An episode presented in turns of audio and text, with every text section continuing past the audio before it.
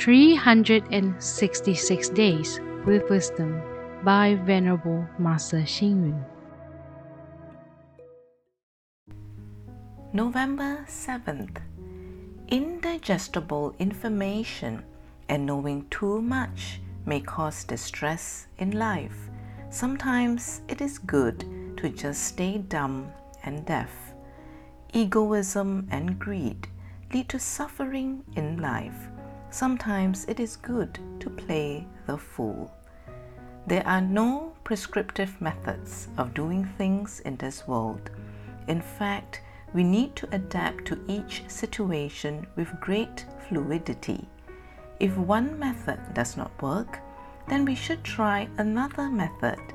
Do not cling obstinately to one's opinion and waste time on an insoluble or insignificant problem.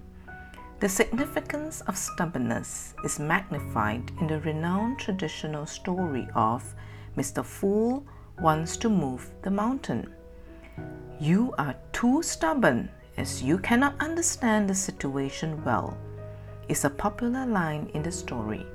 People who are too stubborn are often narrow minded and traditional.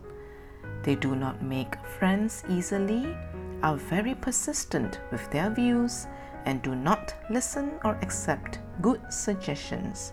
Such people face difficulty in attaining success in their career and life because of an obstinate refusal to change.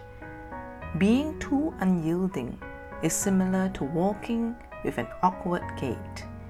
If we do not lift up our back foot, how can we move forward? If we can release our unyielding manner, then we can have a brighter future.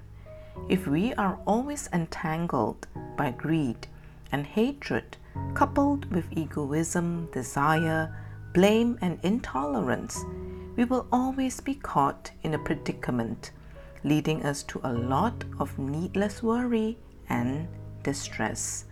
To free ourselves from these entanglements is simply to apply prajna, wisdom in Buddhism, and consideration to our daily life then we would enjoy the happiness of liberation.